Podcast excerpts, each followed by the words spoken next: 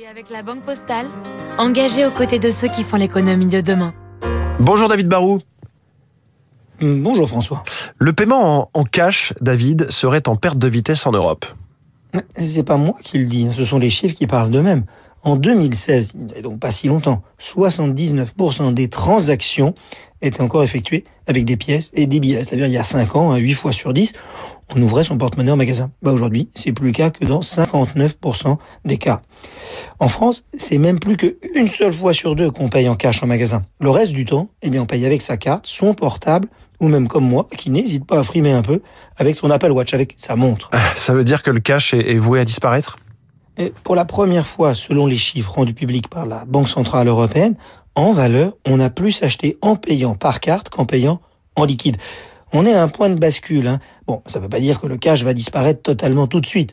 En fait, les habitudes de paiement en boutique sont coupées en deux. Pour les petits achats en dessous de 5 euros, le cash est encore roi. Un cash is king au-dessus de 50 euros. Par contre, bah là, le plastique de la carte rafle la mise.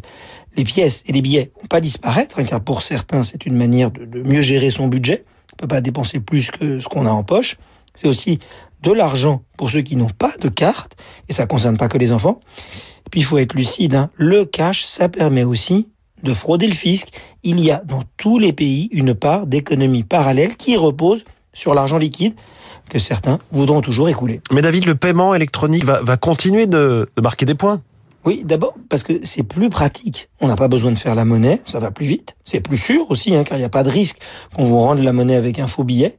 Comme on a toujours son téléphone à portée de main et qu'on peut de plus en plus payer via un smartphone qu'on n'oublie pas, bah on a toujours finalement euh, de l'argent sur soi.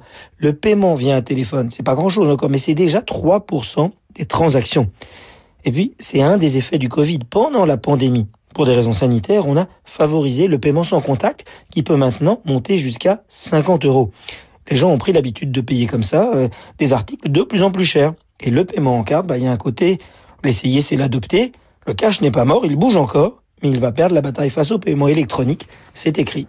Le décryptage de David Barou tous les matins à 8h-5 sur Radio Classique. Merci David, revenez-nous lundi avec votre voix. Il est 7h50.